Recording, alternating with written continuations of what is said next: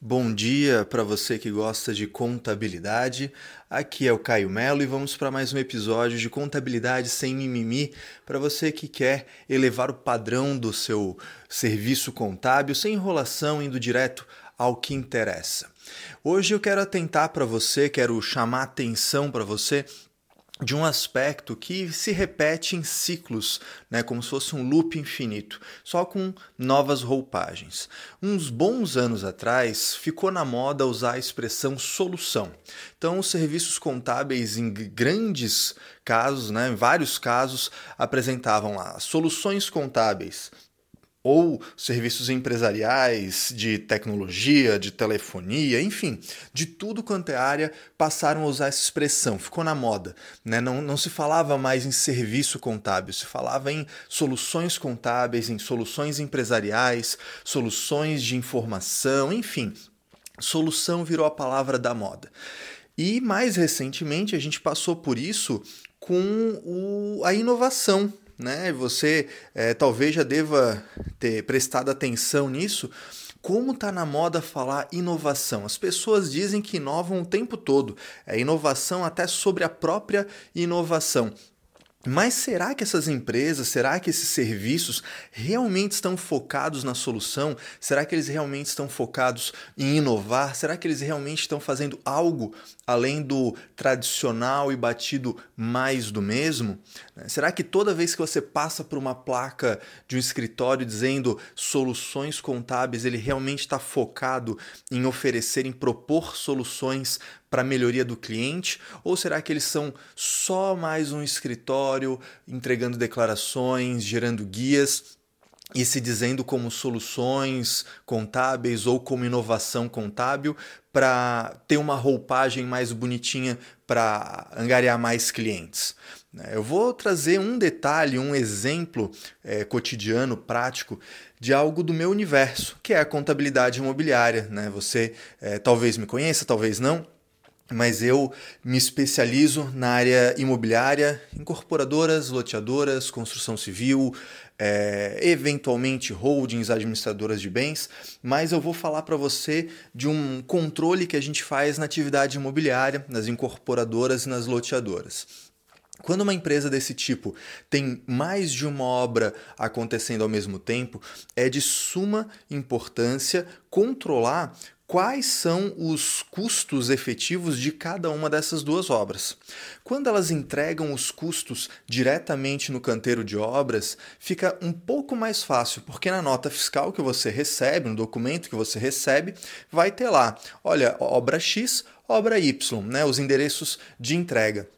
Mas quanto desse valor é para cada obra? Isso não está lá. Né? E se é um cliente que não está bem estruturado, que não está bem organizado nesse quesito, parece que é tudo uma coisa só e aí daqui a pouco está você jogando moedinha para cima para decidir quanto que é de cada valor. Né? Então, como que eu posso controlar isso?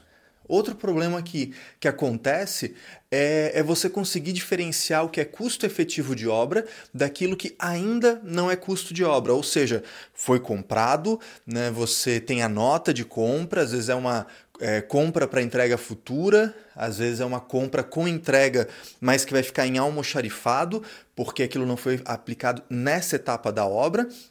E aí, como é que eu controlo isso? Porque se você não controlar essas duas coisas, você vai ter problemas de gestão de informação.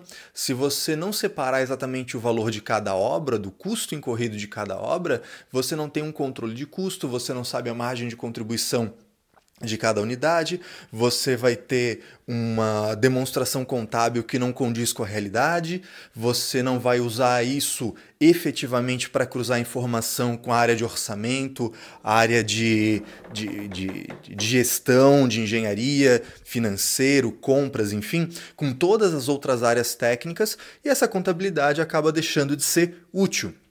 Além disso, se você não gerenciar a informação dos adiantamentos de obra, aqueles custos que não foram efetivamente incorridos ainda, então você vai ter um outro problema que é distorcer o progresso da obra, porque uma das coisas que se faz para medir o progresso da obra é comparar custo incorrido com custo orçado. Mas isso é conversa para uma outra, para um outro podcast, para um outro episódio, tá OK? Então, O que, que se pode fazer numa situação dessa? Você vai falar para o cliente: olha, amigo, você não está controlando isso aqui, você precisa controlar isso aqui para o seu próprio bem, porque com isso você vai ter uma visão mais estratégica da sua empresa, você vai é, conseguir maximizar os seus ganhos, a sua tomada de decisão, enfim, né, toda uma, uma necessidade efetiva do cliente que a gente precisa é, fazer saltar os olhos dele.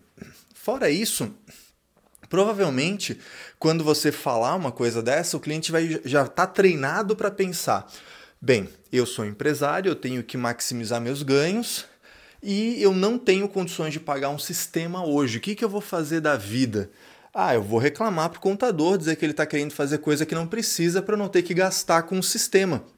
Porque a maioria das pessoas pensa: se eu preciso fazer mais controles, é porque eu preciso pagar por um sistema, comprar um sistema, tem que gastar dinheiro com alguma coisa. E aí o cliente vai começar com uma chuva de objeções para a gente. Aí entra o, o, ponto principal do que eu quero trazer para você nesse podcast, nesse episódio. O nosso foco tem que estar na solução e não no problema. Na solução e não no sistema.